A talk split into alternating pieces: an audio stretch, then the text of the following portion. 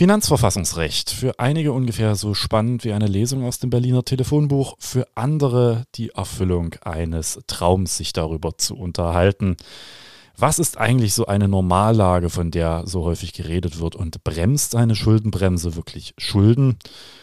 Oder verhindert sie nicht viel eher Investitionen? Darüber spreche ich heute mit einer ausgewiesenen Fachexpertin, die wahrscheinlich auch nachts um drei euch noch aufsagen kann, wie der Mechanismus der sächsischen Schuldenbremse funktioniert und warum das eigentlich eine der entscheidendsten Fragen der sächsischen Politik ist. Werte Kolleginnen und Kollegen, was ist denn das für ein Käse? Haben Sie eigentlich mal bedacht? Selbst in Sachsen, schon alleine diese bodenlose Frechheit, das ist doch aber nicht der Maßstab. Ja, da bin ich ja gespannt. Ja, hallo und herzlich willkommen in der Winterweihnachtsfolge Nummer 73 vom Podcast Zwischenrufe. Hallo erstmal Franziska. Hallo.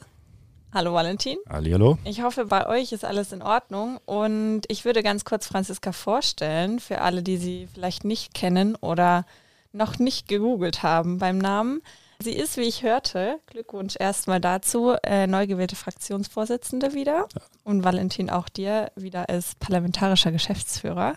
Des Weiteren natürlich Haushalts- und finanzpolitische Sprecherin und darum soll es auch heute ganz viel gehen, kommunalpolitische Sprecherin und religionspolitische Sprecherin. Und direkt zum Thema Finanzen. Wir haben in den letzten Folgen ja schon anklingen lassen, dass der Haushalt in den nächsten Wochen ein Thema sein wird. Und jetzt stehen ja die Plenartage kurz bevor. Und da ich nicht so versiert wie ihr in finanzpolitischen Themen bin, würde ich euch gerne das Wort übergeben. Man hört ja in den Nachrichten nur von Schulden aufnehmen, Rücklagen, die jetzt der Freistaat aufbraucht oder nicht aufbraucht oder zu Teilen benutzt für die neuen Haushaltspläne 23 und 24. Habt ihr Lust darüber zu sprechen? Ich habe immer Lust, über Haushalt zu sprechen. zu jeder Tageszeit, zu jeder Nachtzeit. Trifft man ja nicht so viele Leute davon. Wie zufrieden bist du denn mit dem Haushalt allgemein? Mit dem Plan für die nächsten zwei Jahre? Ich bin jetzt zufrieden, nachdem wir als Parlament natürlich da nochmal Hand angelegt haben muss auch sagen, wir haben halt viele Monate mit Haushalt zugebracht. Natürlich begleiten wir auch schon auf Regierungsseite das Verfahren. Dann kommt das in den Landtag, dann einigen wir uns in der Koalition, dann geht das jetzt äh, in die Gespräche mit der Opposition.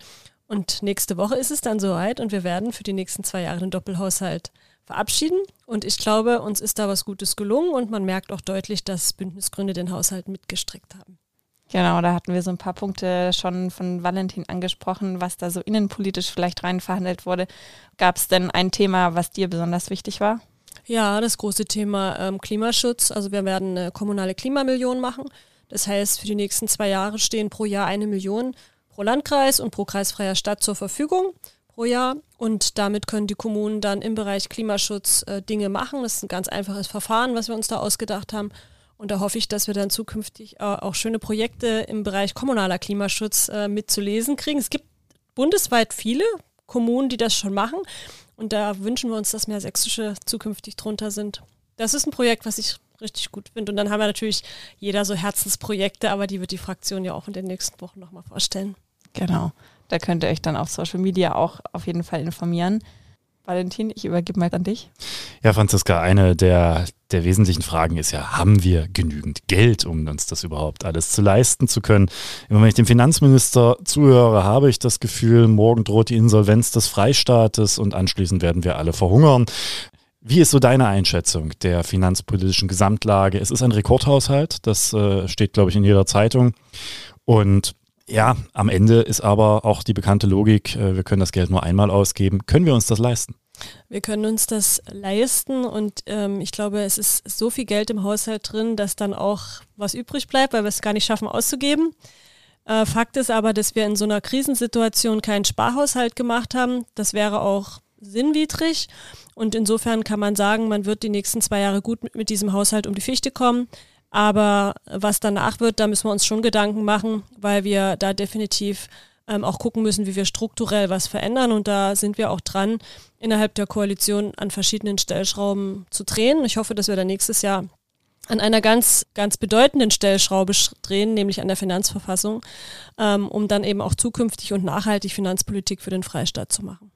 Jetzt hast du quasi schon das äh, große Themenfeld angesprochen, wo wir sicherlich auch gemeinsam die nächsten Monate viel miteinander zu werkeln haben in dieser Koalition, das Stichwort Finanzverfassung.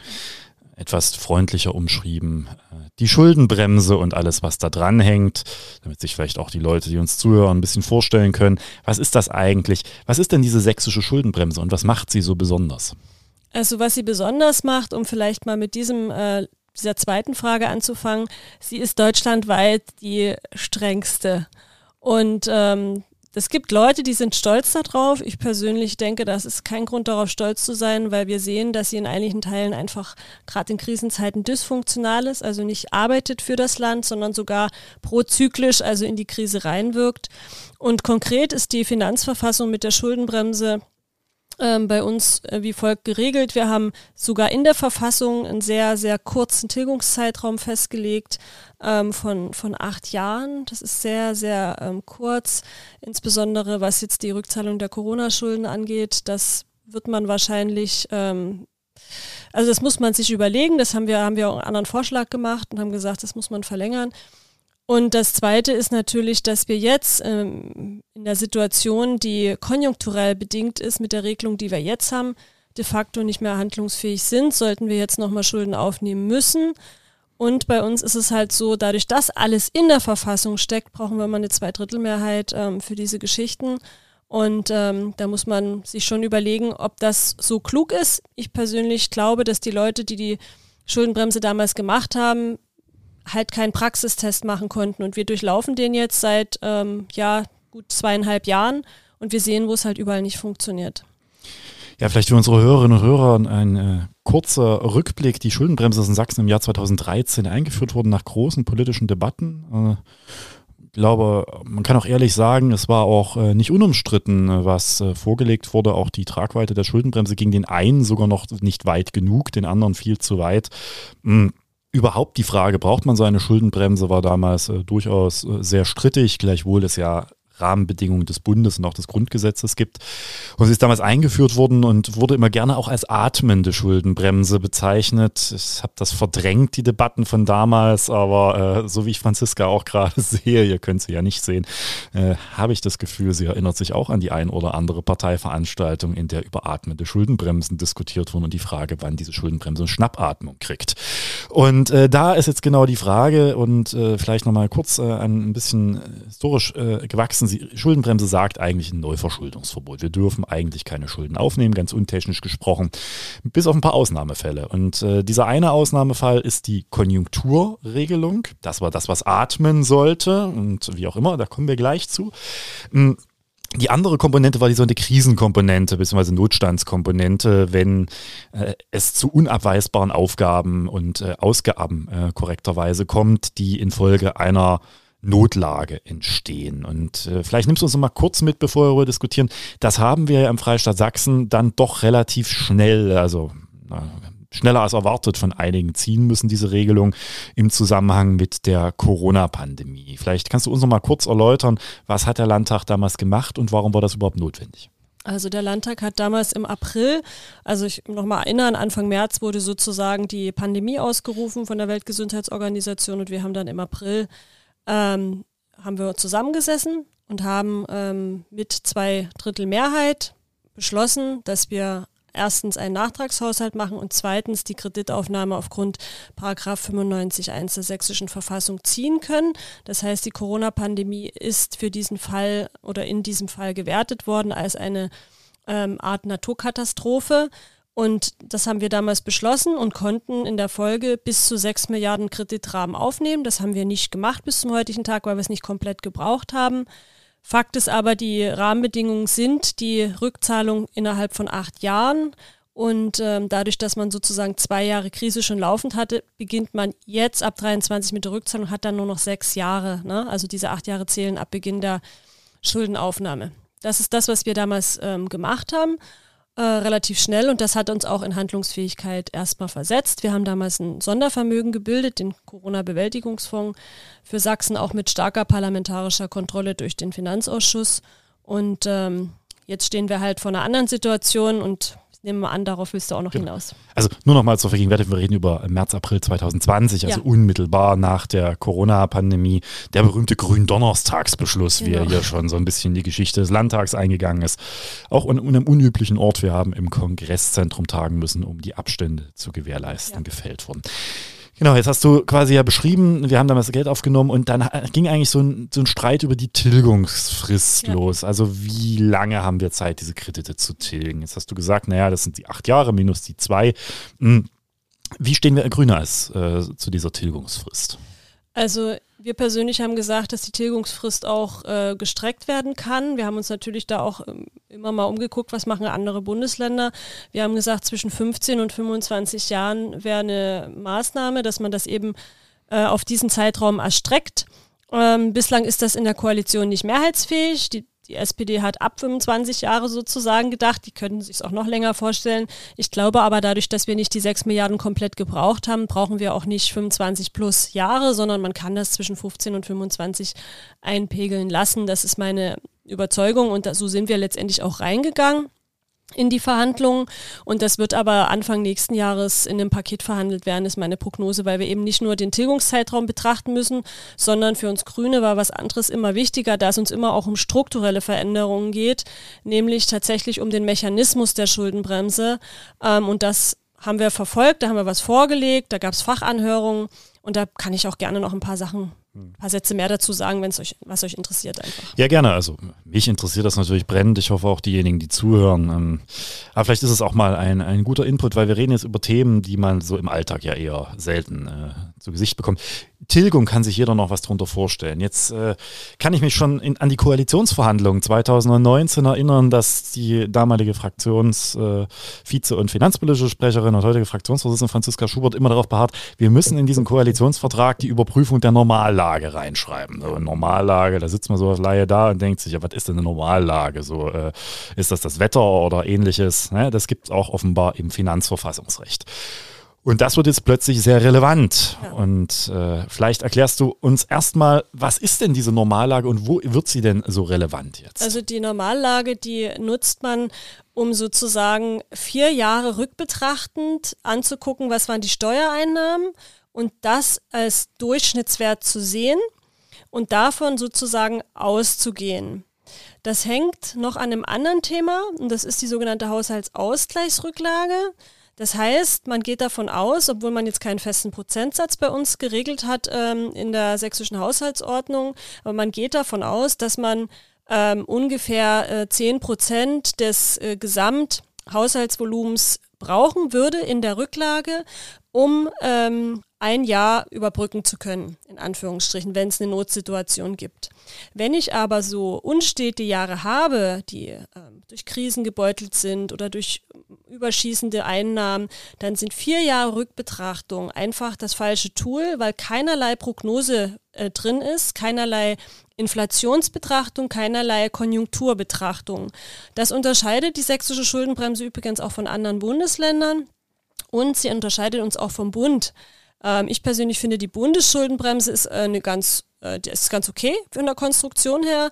Da könnte man sich hinorientieren oder wir sagen auch immer gerne Hessen. Gucken wir uns an, was so bestimmte Dinge angeht, gerade Konjunktur. Und ähm, ich habe damals, ich weiß das noch ganz genau, es hat keiner so richtig Lust gehabt, über die Normallage zu reden, weil sie alle die Normallage unterschätzt haben, aber sie ist eine Grundlage äh, dafür, wie wir erstens die Haushaltsausgleichsrücklage auffüllen müssen, in Anführungsstrichen. Ich sage gleich noch was dazu. Ähm, und wie äh, die Schuldenbremse wirkt, wenn wirklich Krise da ist. Das heißt, wenn Krise da ist und wir in den Einnahmen nach unten gehen, haben wir immer noch die Pflicht, die Haushaltsausgleichsrücklage auf ein bestimmtes Niveau ein, also aufzufüllen.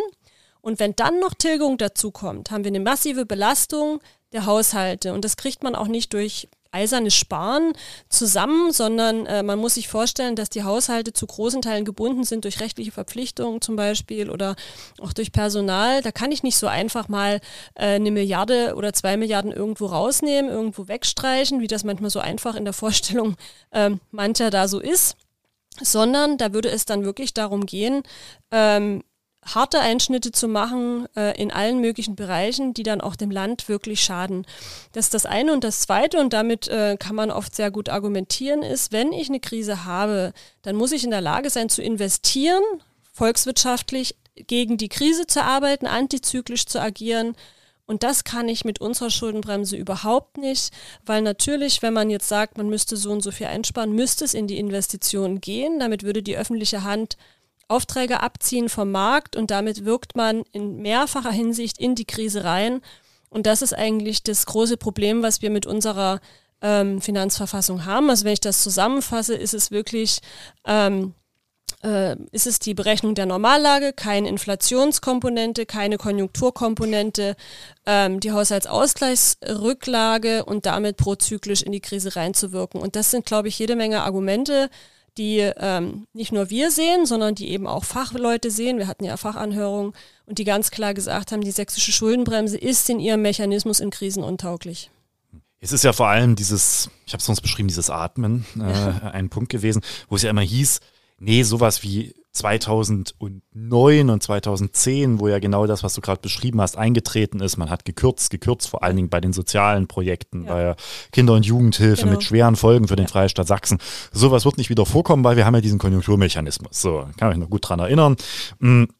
Und jetzt ist es ja so, das muss man vielleicht nochmal erklären, ich kann in so einer konjunkturellen Abschwunglage da haben sie dann doch mal irgendwann Keynes gelesen, äh, sagen, okay, ich kann jetzt nach der sächsischen Schuldenbremse auf 99 Prozent der Steuereinnahmen ja. auffüllen. Äh, wenn es, und das ist aber genau der Problem, einen signifikanten Steuereinbruch gibt. Exakt. Und dieser Steuereinbruch macht sich an diesen vier Jahren vorher fest. Und jetzt gibt's quasi diese Rechnungen, die wir uns alle angeguckt haben, die ich auch total spannend finde, dass zum Beispiel schon in der Corona-Pandemie diese Regelung gar nicht gezogen hätte, sondern äh, bedingt dadurch, dass die Steuereinnahmen gar nicht so gravierend eingebrochen sind und vor allen Dingen in den Jahren zuvor in so einem Art gleitenden Mittelwert ja. die Steuereinnahmen hätten viel, viel niedriger sein müssen, äh, um überhaupt in diesen Mechanismus reinzukommen. dass das ein Ding eigentlich defekt ist. Und jetzt ist ja die große Sorge, dass wir ja eigentlich steigende Steuereinnahmen durch die Inflation haben, aber gleichzeitig die Kaufkraft dieser ja. Gelder sich enorm verringert und wir trotzdem ja investieren müssten als Staat, wenn wir hier die Konjunktur ankurbeln wollen. Der Bund hat das ja gemacht 2009 Exakt. und 10. Der hat ja Konjunkturpaket 1, 2, genau. das auch noch 3, ich weiß es gar nicht mehr. Also da, wo die Fle Straßendecken ausgetauscht genau. wurden und alles mögliche, barrierefreie Haltestellen, mhm. wurde auch viel Schönes mitgemacht, aber ja. nicht nur. Mhm das ist ja jetzt ein Punkt, vielleicht erklärst du uns das nochmal so aus, aus äh, Finanzverfassung, also als Finanzpolitikerin-Sicht. Hm, was heißt das jetzt? Wir haben jetzt quasi eine drohende Rezession, müssten eigentlich investieren und haben diese Schuldenbremse. Ja. Funktioniert das überhaupt? Das funktioniert nicht. Also das kann man so deutlich sagen. Ähm, das haben uns auch ähm, zum Beispiel der Wirtschaftsweise Professor Truger oder auch Professor Ragnitz vom IFO-Institut bestätigt. Das heißt, ähm, wir, wir können de facto ähm, niemals diese, diese Summe aufnehmen, die wir bräuchten, um aus dieser Krise rauszukommen. Ähm, das, was wir machen in Sachsen, ist ein sogenanntes Steuerniveauverfahren. Wir wollen da als Grüne was anderes, weil wir sagen, wir brauchen eigentlich diese makroökonomischen Komponenten mit drin, also Konjunkturberücksichtigung. Und wenn man Steuerniveauverfahren macht, das kann man ja machen, darf man es nicht vier Jahre rückbetrachten machen, sondern müsste zwei Jahre rückbetrachten, zwei Jahre prognostiziert machen. Ne? So, bloß mal um das so, so zu sagen. Und das, was wir für eine Problematik haben, ist genau die, die du beschrieben hast. Ähm, dass diese, dass wir eigentlich kein realistisches Bild von tatsächlichen Steuereinbrüchen haben, beziehungsweise wenn wir vier Jahre rückbetrachten, haben wir da auch noch gute Jahre mit dabei und dann würden wir sozusagen nur einen kleinen Prozentsatz auffüllen können und die Lücke wäre gigantisch groß. Also das Gap wäre so groß, dass wir nicht wüssten, wo das Geld herkommen müsste. Und da müssten wir in die Investitionen reingehen. Also wir müssten Milliarden rausschneiden aus den Investitionsmitteln, aus der öffentlichen Hand abziehen und könnten nicht investieren. Und das ist ein Riesenproblem. Und dieses Investieren, das geht ja nicht nur um Investitionen in Beton, sondern wir Grüne verstehen ja unter Investieren auch immer in nachhaltige Strukturen. Also da geht es um Dinge, die vor Ort relevant wären. Da geht es um Schulhausbau, da geht es um Kitabau, da geht es um die kommunalen Finanzen, da geht es aber auch ähm, um Investitionen in Klimaschutz, in den Ausbau erneuerbarer Energien. Und das kann man sich dann mal überlegen, wie klug das ist. Und anders würde es aber im Moment nicht gehen. Und deswegen plädieren wir sehr, sehr stark dafür, dass wir ähm, ein einen anderen Mechanismus eben wählen, dass wir wegkommen von der reinen Rückbetrachtung mit dieser Haushaltsausgleichsrücklage, sondern oder beziehungsweise, dass wir hingehen zu einem makroökonomisch, äh, makroökonomischen Modell, wo wir ein Konjunkturkonto haben, auf das werden die Überschüsse in guten Jahren gebucht, auf das werden und mit diesen Überschüssen können dann eben auch ähm, Abschwünge gut finanziert werden. Ähm, ich persönlich halte das für sinnvoll. Das macht Hessen so, das macht der Bund so. Also es gibt da durchaus Erfahrungen. Muss man ja sagen, Hessen ist nun kein linkes Bundesland, was die nee. Regierung angeht, sondern seit mittlerweile seit Jahren fest in CDU-Hand und ja. auch diese Schuldenbremse stammt aus CDU-Hand in Hessen. Genau, auch vom Bund. Also die, die Bundesschuldenbremse, wie gesagt, die ist auch gut, daran kann man sich auch orientieren. Und wir wir haben da ja schon vor der Krise Vorschläge vorgelegt. Wir waren die einzige Fraktion innerhalb unserer Regierungskoalition, die was vorgelegt hat, wo wir gesagt haben, so könnten wir es machen und so weiter. Dann hatten wir die Fachanhörung und jetzt liegt es aber an unserem größten Koalitionspartner da mal sich zu positionieren. Ich glaube, da dämmert es auch so langsam, dass man so nicht durch die Tür kommt, wie es im Moment ist, weil die natürlich auch sehen, wir haben eine anhaltende Inflation. Die wird, glaube ich, auch mindestens äh, in den ersten vier Monaten noch bei 10 Prozent liegen. Glaube nicht, dass die absinkt. Und wir werden wahrscheinlich auch erleben, dass wir in eine Rezession reingehen. Und da brauchst du halt Handlungsspielraum. Und das stemmst du nicht mehr, weil wir eben auch aus den Rücklagen tatsächlich einiges rausnehmen, um den jetzigen Haushalt dicht zu kriegen.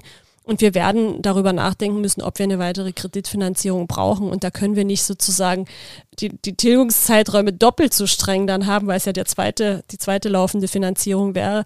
Und äh, wie, wie wollen wir das machen? So richtig können wir es ja auch im Moment noch gar nicht. Und das sind die Stellschrauben, an die wir ran müssen. Und da hoffe ich, dass wir da im ersten Quartal eine Positionierung kriegen und uns da auch mal wirklich ans Arbeiten machen. Kann ich also zusammenfassen, der zweite Praxistest der Schuldenbremse innerhalb von drei Jahren ja. im Freistaat Sachsen und das zweite Mal, dass sie nicht so funktioniert, wie man ja. sich das ursprünglich gedacht hat. Weil man muss vielleicht auch zur, zu diesen Notstandskrediten sagen, mhm. da hat auch nie jemand von der Pandemie äh, quasi ausgehend von derart exorbitant hohen Krediten genau. ausgegangen. Da war immer so das prototypische Beispiel, das Elbe-Hochwasser, genau. wo man mal eine, Anführungsstrichen, eine Milliarde braucht Exakt. und die kriegt man schon in acht Jahren dann irgendwie getilgt oder so. Mhm. Das, ne? Ähm, das quasi als der eine Webfehler und jetzt äh, sehen wir ja immer mehr und haben es ja eigentlich auch schon vorher gesehen, äh, diese ganze Schuldenbremse von, von hinten bis vorne nicht Exakt. und löst eigentlich kein einziges Problem, sondern schafft nur welche bis hin zur vollkommenen Handlungsunfähigkeit äh, des Staates in Konjunkturschieflagen. Wenn das so ist, warum beharrt man denn so stark, insbesondere von Seiten des großen Koalitionspartners, also der CDU, für diejenigen, die sich äh, außerhalb Sachsens hier eingeklinkt haben, so stark auf dieser ja offensichtlich vollkommen defekten und verkorksten Regelung? Das weiß ich auch nicht. Wir sind da als Bündnisgrüne traditionell sowieso veränderungsfreudiger, weil wir uns auch Strukturen halt angucken. Ähm, ich weiß es nicht. Und ich glaube, dass man auch über viele Jahre so einen komischen Stolz entwickelt hat auf seine Finanzpolitik, die in vielen Bereichen ähm, nicht nachhaltig gewesen ist. Das hat Valentin schon anklingen lassen. Auch die Sparmaßnahmen 2009, die man gemacht haben, die hatten enorme politische Kosten, über die man nie nachgedacht hat, enorme gesellschaftliche Kosten. Wir denken die ja auch immer mit. Also gerade als es diesen Kahlschlag gegeben hat bei der Jugendpauschale, bei der Kinder- und Jugendarbeit, wenn man das wegnimmt, gerade aus ländlichen Räumen, dann macht man eben dann auch den Weg frei für andere, die ihre Angebote machen. Und das wissen wir, wer das gewesen ist. So. Und das heißt, politische und gesellschaftliche Kosten muss man mitdenken. Ähm, aber wie gesagt, ähm, ich weiß nicht, warum man darauf so beharrt. Man muss ja auch nicht erst richtig vor die Wand fahren, bevor man es begriffen hat. Das ist für mich zumindest kein Verständnis von nachhaltiger Finanzpolitik.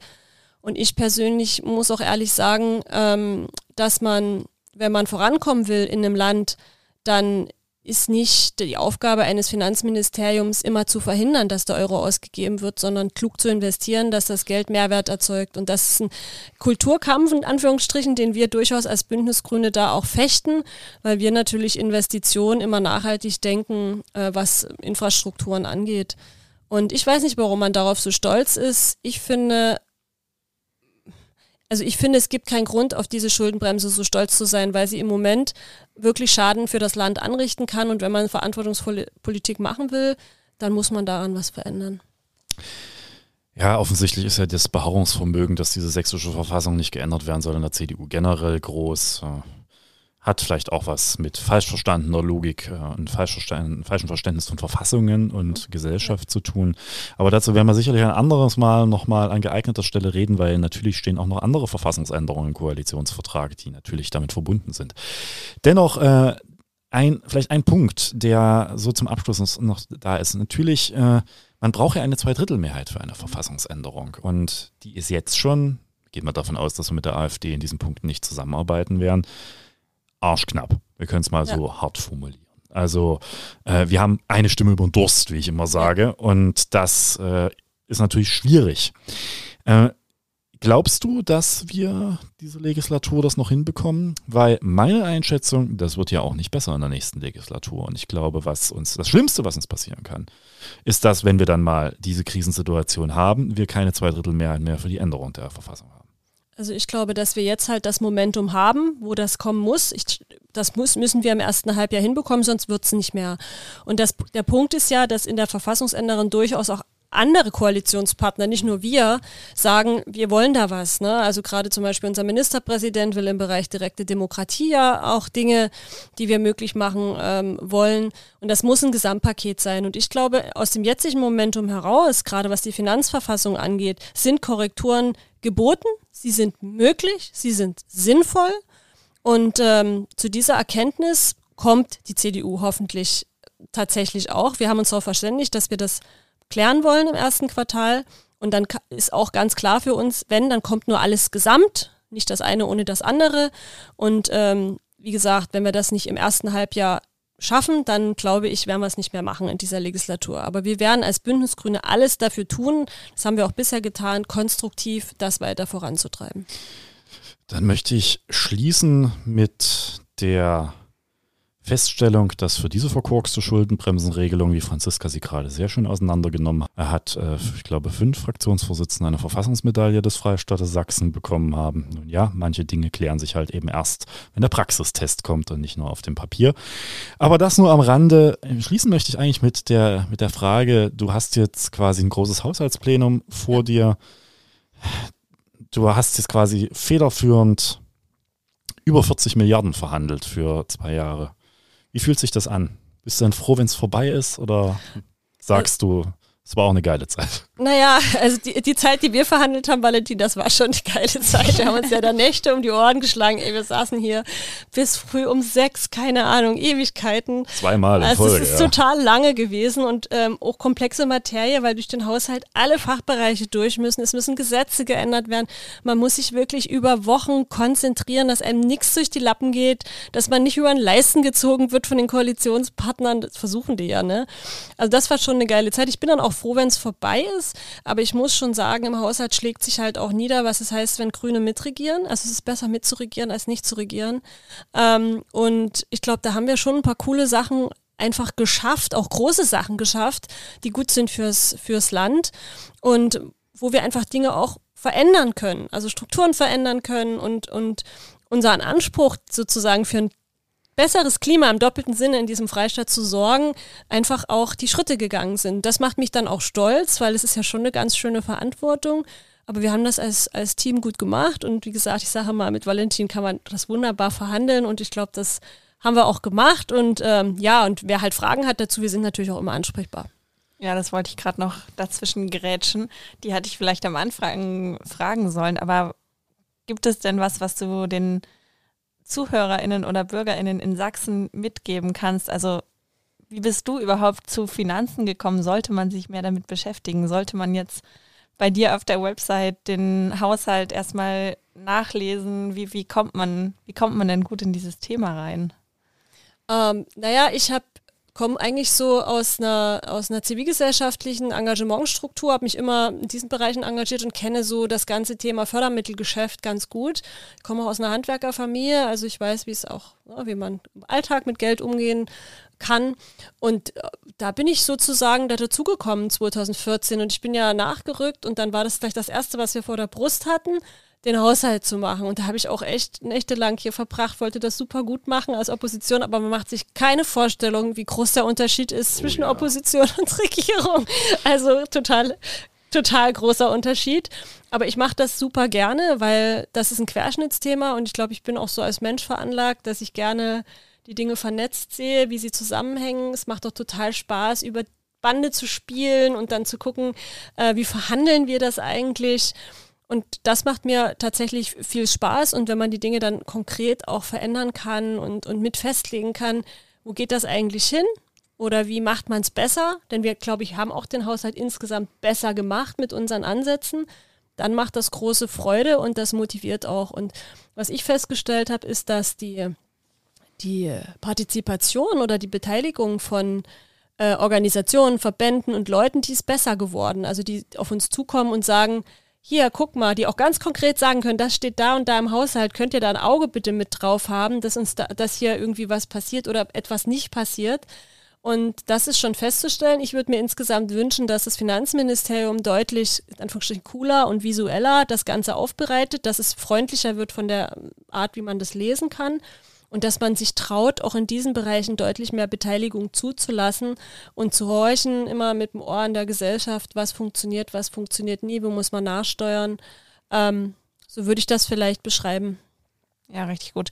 Ich finde es richtig schön zu hören, wenn jemand so mit Begeisterung für ein Thema spricht. Es macht richtig Spaß dazu ich finde zu hören. das Ziel ein freundliches Finanzministerium. Ja. Eins, was, äh, da geht mir das Herz auf, aber ich glaube, das funktioniert nur, wenn wir Grüne dieses Finanzministerium dann auch eines Tages mal haben, weil die, wird existieren. wechs die wechselnden CDU-Finanzminister waren alles bisher Männer. Wäre auch mal schön, wenn das eine Frau in Sachsen wäre, äh, die sich immerhin als Verhinderungsminister statt Ja. als Ermöglichungsminister geriert haben. Das ist ein Teil, glaube ich, des sächsischen Problems, was wir auch Richtig. gerade jetzt vorfinden. Und ich muss sagen, mit Franziska Haushalte zu verhandeln, ist echt cool. Man weiß immer, dass man jemand hat, der sehr viel Ahnung von Zahlen hat und tief im Detail drin steckt. Und auch wenn man selbst dann irgendwann mal nachts um fünf mit einem Sozial-, nein, einem Wirtschaftspolitiker der SPD und einem Finanzpolitiker der CDU über die Frage verhandeln muss, welche Prädatoren hier irgendwie Ja. in einem Antrag zu finden sind, dann hat Franziska immer noch gute Laune. Von daher, Ja, die habe ich und vielleicht kann ich nochmal anknüpfen. Es ist echt eine Legende, dass die CDU in diesem Freistaat solide Finanzpolitik gemacht hat. Ich sage nur Sachsen LB, ein Desaster, wo wir unheimlich viel Geld mit Spekulationen verloren haben. Aber auch andere Dinge, das ist unfassbar, wenn man das mal alles aufarbeiten würde, dann würde sich die Waagschale so schon senken, dass man sagen kann, das ist eine Legendenbildung, die eigentlich nur der CDU nutzt und die wahrscheinlich auch nur die CDU betreibt, dass dieser Freistaat solide Finanzpolitik betrieben hat. Wir würden, glaube ich, Finanzpolitik ganz anders angehen, anders denken. Dinge ermöglichen, nachhaltig gestalten. Da braucht man gar nicht immer mehr, sondern musst du einfach gucken, wie machst du es. Und da hätte ich schon wirklich Bock drauf und darauf, also da arbeiten wir auch für. Das ist einfach ganz klar. Das ist eigentlich das schönste Schlusswort, was Ja, wir voll. an dieser Stelle setzen können. Liebe Franziska, schön, dass du da warst, uns ein bisschen Einblick nicht nur in deine Gerne. Arbeit gegeben hast, sondern Ja, in die Komplexitäten des Finanzverfassungsrechtes. Die einen oder anderen werden jetzt wahrscheinlich noch ein paar Begriffe googeln, die anderen vielleicht einfach nachfragen, wenn sie noch Gerne. Nachfragen haben. Und alles weitere zum Haushalt bekommt ihr dann sicherlich auf den entsprechenden Kanälen mit. Ja, danke für die Einladung. Hat Spaß gemacht. Danke. Richtig schön. Danke fürs Dasein. Gut, dann würde ich vorschlagen, wir sind jetzt wieder alleine. Also das schlage ich nicht vor, das stelle ich fest.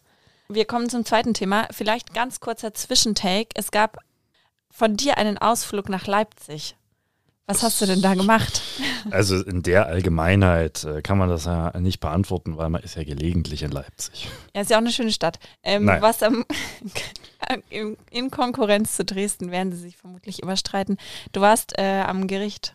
Da gab es eine interessante Entscheidung bezüglich. Genau, ein kurzer äh, quasi Zwischenpunkt, der quasi überleitet zu dem anderen Thema, also vom einen Rechtsextremisten zu den anderen Rechtsextremisten. Äh, das Richterdienstgericht am Landgericht Leipzig hat es am 1. Dezember vermocht, dem Justizministerium dahingehend Recht zu geben und damit auch unsere Justizministerin Katja Mayer, dass man den Richter am Landgericht Mayer, besser bekannt als ehemaligem AfD-Bundestagsabgeordneten, zur Abwehr einer schweren Gefahr oder eines schweren Schadens korrekterweise für die Rechtspflege in den Ruhestand versetzen darf. Er ist jetzt also Urteil ist noch nicht rechtskräftig, ist klar, aber auch nicht nur im Eilverfahren, sondern auch in der Hauptsache raus.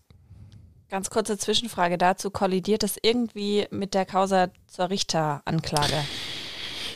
Das ist eine komplizierte Frage. Die kurze Antwort ja, wahrscheinlich. Ähm, okay. Sache stellen sich hier zwei Problemkreise, weswegen äh, man auch jetzt sehr gut überlegen muss, ob man, weil das Ziel ist ja erreicht, er ist ja weg, wenn das äh, Bestand hat, diese Richteranklage überhaupt noch weiter forcieren will. Es gibt hier quasi zwei Problemkreise. Das eine ist, es gibt so eine gewisse Unklarheit äh, im Bundesverfassungsgerichtsgesetz und auch in der entsprechenden Verfassungsnorm des Grundgesetzes, wie mit diesen Ruhestandsverfahren umzugehen ist. Da geht es um die Frage, ist das eigentlich ein Disziplinar ähnliches Verfahren. Denn wenn man eine Richteranklage erhebt vom Bundesverfassungsgericht, dann werden die quasi zugrunde liegenden oder damit verbundenen Disziplinarverfahren gegen den Richter erstmal ruhend gestellt. Und das kann zu Problemen führen, dass das Bundesverfassungsgericht dann erstmal sagen würde, ihr habt jetzt eine Richteranklage eingereicht. Damit ist das quasi originär in der Zuständigkeit des Bundesverfassungsgerichts und die werden sagen, wir wollen da jetzt uns nicht von der Fachgerichtsbarkeit in irgendeiner Weise rein regieren lassen, in Anführungsstrichen. Und da besteht so die Sorge, dass man das dazu führen könnte, dass das Bundesverfassungsgericht dann sagt, na, dann heben wir quasi erstmal alle Entscheidungen, die in der, im Zusammenhang mit anderen Verfahrensarten äh, dort ergangen sind, erstmal wieder auf und ziehen das vollständig an uns. Das kann man eventuell umgehen mit dem Antrag auf Erlass einer einstweiligen Anordnung in dem Zusammenhang, ihn quasi auch wieder einstweilen des Amtes zu entheben.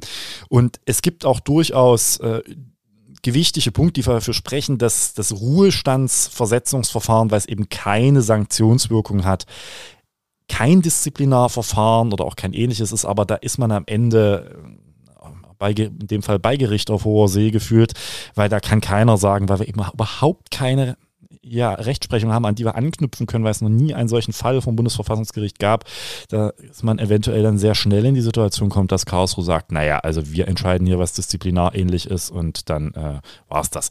das. Und dann hat man ganz schnell eine ganz komische Situation, dass das Bundesverfassungsgericht möglicherweise dort eine Entscheidung quasi erstmal wieder aufhebt, beziehungsweise äh, sagt, äh, man unterbricht das jetzt, man äh, hat entsprechend dann eine Situation, in der nicht ganz klar ist, was, was heißt das jetzt und ist sich aber ja gleichzeitig nicht sicher, ob die Richteranklage erfolgreich ist.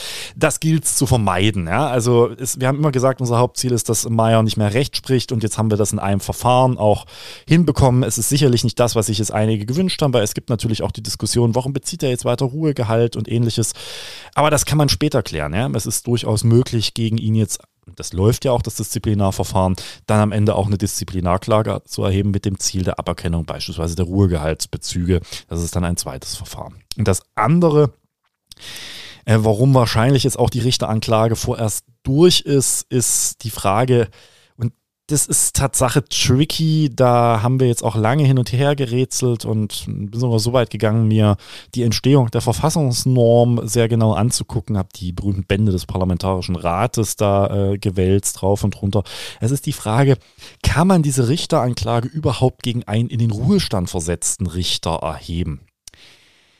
Und wahrscheinlich muss man zum Schluss kommen, dass nach Sinn und Zweck der Norm und auch nach dem nach der teleologischen Auslegung, also was war eigentlich der Wille da auch des äh, Gesetzgebers und die quasi auch verfassungsgeschichtliche Auslegung, dass die einen rechtsprechenden Richter vor Augen hatten. Und damit dürfte jetzt klar sein, soweit dieses Verfahren erfolgreich ist mit der Ruhestandsversetzung, wird es wahrscheinlich die Richteranklage konterkarieren. Okay, alles klar. Ja, wer da nicht ganz gerade im Thema ist, wir haben unzählige Folgen dazu. Ähm, einfach mal rechtsextreme Richter äh, in die Suchleiste eingeben. Genau, und zu der Frage der, der Problemkreise, die sich hier stellen, das wird sicherlich sich auch demnächst in der Literatur noch wiederfinden. Genau, da können wir dann auch ausführlich nochmal drüber sprechen, falls ihr da Fragen dazu habt. Genau, ähm, dann bleiben wir vielleicht beim Disziplinarrecht. Ich weiß nicht genau, ob die Überleitung so elegant ist. Doch, es gibt eine sehr elegante Überleitung, weil in Berlin gab es ja auch eine Richterin gegen Richtig. die man versuchte, mit dem Ruhestandsversetzungsverfahren ihren Wiedereintritt in die Berliner Justiz zu verhindern. Eine gewisse ehemalige AfD-Abgeordnete, huch, wie sich da die äh, Sachen gleichen, äh, Genau. die jetzt zu äh, noch unrühmlicherer Berühmtheit als nur in Zusammenhang mit rassistischen Bundestagsreden geriet. Nämlich? Ja, tatsächlich. Es gibt, es gab eine Razzia gegen äh, sogenannte Reichsbürger und über die ähm, ja, wollen wir gerne mal reden, weil auch zwei von denen ja auch aus Sachsen kamen und es gab in den letzten Wochen diese Razzia mit verschiedenen Festnahmen, 25 waren es insgesamt, zwei davon in Sachsen und jetzt werden die Forderungen laut, dass zum Beispiel das Disziplinarrecht geschärft werden soll, damit diese sogenannten Reichsbürger nicht mehr an Waffen kommen. Ähm, was hältst du denn von der ganzen Gruppierung so? Ja, mich erfüllt das schon mit äh, erheblicher Sorge. Also ich bin nicht überrascht, dass also wer hier als Innenpolitiker überrascht ist und jetzt meint, es hätte sich plötzlich gezeigt, dass Reichsbürger gefährlich sind, der hat seinen Job bisher nicht gemacht.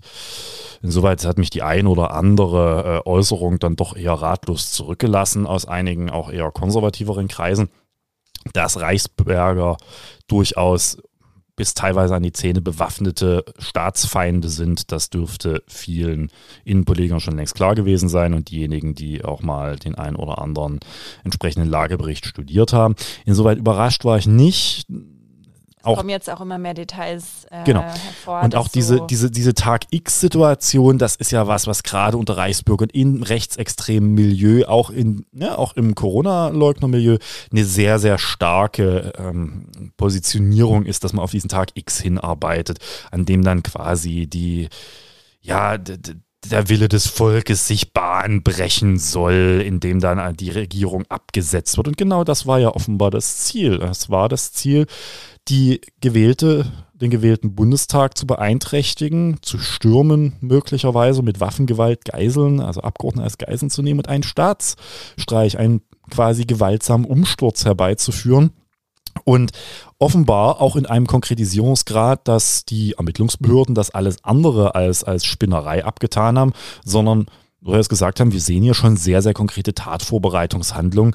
Und das hat sich ja jetzt auch nochmal verdichtet, indem jetzt auch nach den Sondersitzungen im Bundestag klar geworden ist, dass dort auch im erheblichen Maße Waffen gefunden wurde, szenetypisch auch Gold und äh, Silber, damit man dann Für auch ja, Zahlungsmittel hat. Und dass es natürlich auch ganz klar ist, hier wurden als Sache auch schon Diskussionen darüber geführt, wer soll dann der offensichtlich neuen Monarchie der Monarch sein, wer er soll welche Ministerposten bekommen. Es gab offensichtlich konkrete Überlegungen zur Tatausführung. Die genannte Richterin sollte ja offenbar nicht nur Justizministerin in der neuen Regierung werden, sondern offenbar auch darüber hinaus für den Zugang zum Deutschen Bundestag sorgen als ehemalige Abgeordnete. Und das äh, wirft schon ein erhebliches Licht auf die Gefährlichkeit dieser Gruppierung, dass mit denen nicht zu spaßen war. Hm, es wird das von einigen so versucht zu relativieren, insbesondere die AfD versucht ja gerade sämtliche Zusammenhänge irgendwie zu negieren zu sagen, das ist alles übertrieben und ja, was ein paar Spinner, was haben wir schon mit denen zu tun. Aber wenn man das mal bei Lichte betrachtet, muss man sagen, hier ist wahrscheinlich den deutschen Sicherheitsbehörden in vielleicht nicht letzter Minute, aber immerhin schon in einem sehr sich konkretisierenden Stadium ein erheblicher Schlag gegen die rechtsextreme Szene gelungen, die offenbar das Ziel hatte, in der Bundesrepublik Deutschland einen ja, man kann es nicht anders sagen, einen Putsch herbeizuführen und die Verfassungsordnung der Bundesrepublik Deutschland zu beseitigen.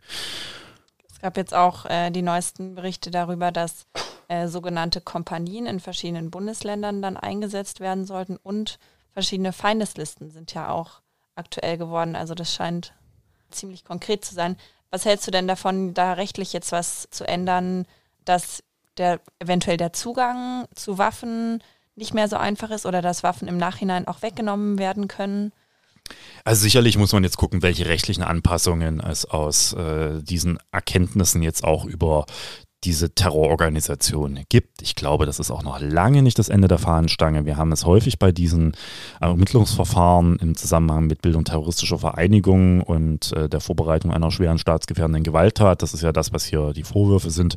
Wir müssen sicherlich noch darüber reden, ob wir hier nicht auch schon im hochverräterischen Unternehmen gegen den Bund äh, sind, wobei das, ich glaube, in der Strafandrohung sogar niedriger liegt als die anderen beiden. Aber das müsste man jetzt nochmal konkretisieren, dass in diesem Zusammenhang sich häufig noch eine Reihe weiterer Tatverdächtiger ergibt. Und das ist ja jetzt jetzt auch nochmal deutlich geworden in den Sondersitzungen. Offensichtlich hatten die ein weit verbreitetes Kontaktfeld, ähm, auch ein sehr breites Umfeld, aus denen möglicherweise auch Waffen beschafft wurden, aus denen versucht wurde zu rekrutieren. Die müssen ja offensichtlich ohne Scham versucht haben, aktive Polizisten und Bundeswehrsoldaten für ihre quasi Armee zu gewinnen. Also das ist ja alles andere als unauffällig gewesen, was da getan wurde. Und da wird noch viel ans Licht kommen. Und sicherlich wird noch viel ans Licht kommen, wie konkret man dort an, gedacht an Waffen zu bekommen, was die Vernetzungen in die Sicherheitsbehörden sind.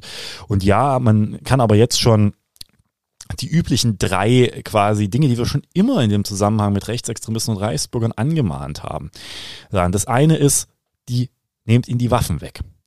Viel zu viele Reichsbürger, auch viel zu viele äh, überhaupt auch äh, andere äh, Rechtsextremisten, die nicht Reichsbürger sind, haben legal Waffen. Ich glaube mittlerweile nicht mehr per se, dass wir dort ein grundsätzlich rechtliches Problem im Sinne von Gesetzeslücken haben, sondern vielleicht Tatsache im Wesentlichen ein Vollzugsproblem. Aber offenbar gibt es immer wieder Probleme dabei, die sogenannte Regelunzuverlässigkeit im Waffenrecht. Das ist das, wo ich dann quasi aufgrund der Zugehörigkeit zu einer bestimmten Personengruppe einer Person Waffen entziehen darf, insbesondere in Bezug auf die Reichsbürger gerichtsfest nachzuweisen. Ich finde, da muss man dann, wenn das so ist, und darauf wird sich hier immer äh, drauf gestützt, das sei angeblich alles so kompliziert, dann muss man halt das Waffenrecht ändern. Das, das Tragen von Waffen ist äh, in Deutschland, anders als in den USA, nicht in dem Maße verfassungsrechtlich geschützt. Und äh, ich denke, in diesen Fällen darf das Sicherheitsinteresse der Menschen in der Bundesrepublik Deutschland um ein Vielfaches das äh, Recht eines Reichsbürgers überwiegen, hypothetisch auch nur eine Waffe zu Gesicht zu bekommen. Und von daher sehe ich da schon, dass man sich das Waffenrecht jetzt sehr genau angucken muss, aber vor allem, dass man das ist eine Frage, die hat auch das sächsische Innenministerium äh, hier zu beantworten, dass man hier dringend dafür sorgen muss, dass im Vollzug endlich mal den Leuten die Waffen abgenommen werden. Immer noch haben viel zu viele von denen legal Waffen, wo ich nicht glaube, dass man bei allen auf unüberwindbare rechtliche Hürden trifft. Das zweite ist, da fließt ja offenbar sehr viel Geld. Und das ist eine Erkenntnis, die nicht neu ist. Ja, und das ist eigentlich was, was mich ärgert. Diese Diskussion über, wo haben die denn immer dieses Geld her? Ja, also offensichtlich gibt es ja hier auch Diskussionen über ein Bankschließfach in der Schweiz, wo äh, beträchtliche Geldsummen liegen sollen. Das ist ja auch nichts Neues. Also auch die rechte Szene ne? und auch gerade die Reichsbürger, äh, die ja beispielsweise auch Immobilien in Sachsen gekauft haben in der Vergangenheit. Hm, da fragt man sich, wo kommt denn das Geld her? Und offenbar sind die Finanzermittlungsbehörden dort nicht so gut aufgestellt und auch der Verfassungsschutz, dass sie diese Frage eindeutig beantworten können. Aber, und das ist die Erkenntnis, in all diesen ganzen Bereichen gilt Follow the Money. Das heißt, wir müssen Auskunft schaffen, wo kommt dieses Geld her? Kommt es möglicherweise wirklich aus Osteuropa, wie teilweise in dem Zusammenhang immer wieder vermutet wird, kommt es aus äh, illegalen Geschäften, wie tief stecken möglicherweise auch Teile der organisierten Kriminalität dort mit drin. Das sind alles Fragen, die müssen beantwortet werden, indem man dem Geld folgt. Und das Dritte ist natürlich der Kampf nach innen, der Kampf gegen diejenigen, die für den Staat arbeiten und diesen Staat abschärfen wollen, beziehungsweise die freiheitlich-demokratische Grundordnung nicht jederzeit gewährleisten mit ihrem Handeln und mit ihrem Auftreten. Und das sind im Wesentlichen dann das, was man gemeinhin als Staatsdiener betrachtet. Und ich kann äh, nicht erwarten, dass ich Reichsbürger bin oder Neonazi und der Staat nicht mit geballter Konsequenz dagegen vorgeht, dass ich auch nur einen Tag länger im Staatsdienst bin. Von daher finde ich die Überlegung auch zur Anpassung jetzt des Disziplinarrechts durchaus erwägenswert, wobei man hier sehr, sehr, sehr stark müssen. Also man darf dort auch das Kind nicht mit dem Bade ausschütten. Ein neuer Radikalenerlass hilft uns genauso wenig wie ein falsches Zaudern an dieser Stelle, sondern es müssen sehr, sehr klug durchdachte Maßnahmen sein. Aber klar ist, wir müssen dafür sorgen, dass wir keine Verfassungsfeinde in den eigenen Reihen haben. Und das ist die entscheidende Herausforderung der aktuellen sicherheitspolitischen Lage. Kann man das denn auf, also ist das vor allem eine Aufgabe für, den, für die Bundespolitik oder was für Maßnahmen, die du gerade angesprochen hast, kann man denn jetzt konkret in Sachsen davon angehen? Also grundsätzlich sind wir für das Beamtenrecht und auch für das Disziplinarrecht des Freistaats weitgehend selbst zuständig. Da müssen wir nicht nur auf den Bund warten. Allerdings gibt es durchaus Dinge, die der Bund regelt. Da müssen wir jetzt tief ins Beamtenrecht rein. Also der Bund regelt die Statusrechte von Beamten im sogenannten Beamtenstatusgesetz. Da steht unter anderem die Treuepflicht zur Verfassung drin. Aber insbesondere die Frage, mit welchen Maßnahmen man einen verfassungsfeindlichen Beamten los wird, was dort quasi ausgesprochen werden. Das der Verbot der unter Dienstgeschäfte, landläufig die Suspendierung genannt oder eben auch die Kürzung von Bezüge. Das wird dann tatsächlich in der Regel im Landesrecht geregelt und äh, aber auch eben im Bundesrecht, da gibt es dann durchaus auch Verweisungen. Und da ist es dann äh, sinnvoll, dass das auch eine quasi Politik aus einem Guss ist. Da darf es jetzt quasi keine großartigen Unterschiede zwischen den Ländern geben im Umgang mit Verfassungsfeinden in den eigenen Reihen. Und beispielsweise gibt es ja auch die Diskussion, die wir auch aus der, äh, wiederum, da können wir jetzt zum vorherigen kommen, aus dem Fall Meyer sehr deutlich haben, dass es natürlich auch da Anpassungsbedarfe, was Fristen angeht, für Disziplinarmaßnahmen definitiv gibt. Aber am Ende haben wir es selten mit so eklatanten rechtlichen Problemkonstellationen wie jetzt im Fall Meyer, was wirklich sehr tricky war, ne? ein rückkehrender ehemaliger Bundestagsabgeordneter als Richter. Da kommen quasi so gefühlt die beiden am stärksten gegen äußere Eingriffe geschützten Gruppen, Abgeordnete und Richter in einer Person zusammen. Aber vielfach haben wir es doch mit, in Anführungsstrichen, äh, einfacheren Konstellationen zu tun. Da reden wir über Polizeibeamte, die sich nicht verfassungskonform verhalten. Jetzt haben wir hier die Diskussion über Soldaten und da ist eigentlich es eher notwendig, dass wir viel, viel stärker weiter hingucken, dass wir auch, und das ist der Punkt, sagen müssen, und das hätte ich auch nicht gedacht, dass ich das mal als Grüner sagen, ja, wir müssen auch stärker hingucken bei der Einstellung. Und damit stellen wir uns natürlich der Frage der sogenannten Regelüberprüfung durch den Verfassungsschutz, was Sicherheitsbehörden angeht. Und war da lange Zeit kein Fan von, aber auch weil ich weiß, dass der Verfassungsschutz im Zweifel viel zu wenig weiß und das äh, manchmal sinnvoller ist, zu googeln. Aber auch das müsste man rechtlich mal regeln, dass man vielleicht vorher mal eine Suchmaschine bedient, bevor man den einstellt. Aber wir brauchen vor Einstellung in den Dienst eine klare äh, Überprüfung, ob diese Menschen am Ende auch die Beamte werden wollen und damit Staatsdiener und nicht Staatsdiener eines abstrakten Staates, sondern der freiheitlichen Demokratie sind, ob sie auf dem Boden dieser freiheitlichen Demokratie stehen. Und dafür werden wir jetzt hoffentlich auch in Sachsen demnächst die Weichen stellen, dass es hier eine entsprechende Anpassung auch gibt, äh, was die so eine Regelüberprüfung angeht. Alles klar. Dann so viel dazu zu den Reichsbürgern erstmal, oder? Ja, und äh, vielleicht noch einen Punkt, weil sich die Kreise schließen zu dem vorherigen. Das Richterdienstgericht in Berlin sah bei der ehemaligen Bundestagsabgeordneten Malsack Winkemann es eben nicht als so gravierend an, dass, also ihre Verhaltensweisen, dass es rechtfertigen würde, sie in den Ruhestand zu versetzen. Die Entscheidung ist äh, erst wenige Wochen alt und äh, ja, vor einigen Tagen fand sich dann Frau Masak-Winkelmann im Hubschrauber zur Bundesanwaltschaft zur Haftbefehlseröffnung. Ich glaube, damit ist deutlich geworden, dass äh, auch die Frage von Radikalisierung, das Gericht meinte damals, so radikal sei sie nicht, ähm, eine ist, die wir von außen mitunter gar nicht so stark beurteilen können. Und naja, ich glaube, im Lichte dieser wird das Richterdienstgericht äh, sicherlich in Berlin auch Dinge jetzt anders sehen. Und dann gespannt auf die nächsten Entscheidungen dazu und entlassen euch in die äh, winterkalten Dresden-Tage oder wo auch immer ihr gerade seid. Genau, wir sind wahrscheinlich am letzten Podcast für dieses Jahr angekommen. Gäbe natürlich immer noch viele Dinge, über die wir sprechen könnten. Aber für dieses Jahr ist dann Schluss. Wir hören uns im neuen Jahr wieder. Als kleines Mitbringsel sei euch das Haushaltsplenum empfohlen. Das wird ein langer Livestream. Das wird ein langer Livestream, aber man kann ja zwischendurch mal reingucken, weil nirgendwo findet Politik so geballt statt wie in unterschiedlichen Vorstellungen zu der Frage, wofür der Staat Geld ausgeben soll. Da kriegt man quasi den, den Crashkurs über alle politischen Diskussionen des Freistaates Sachsen in wenigen Stunden zusammen. Wer das gucken will, auf der Website des Landtages, 19. und natürlich. 20. Dezember. Genau. Viel Spaß dabei, falls ihr euch das vor den Weihnachtstagen noch gibt. Und ansonsten besinnliche Weihnachtsfeiertage. Und einen guten Start ins neue Jahr wünschen wir. Tschüss. Tschüss.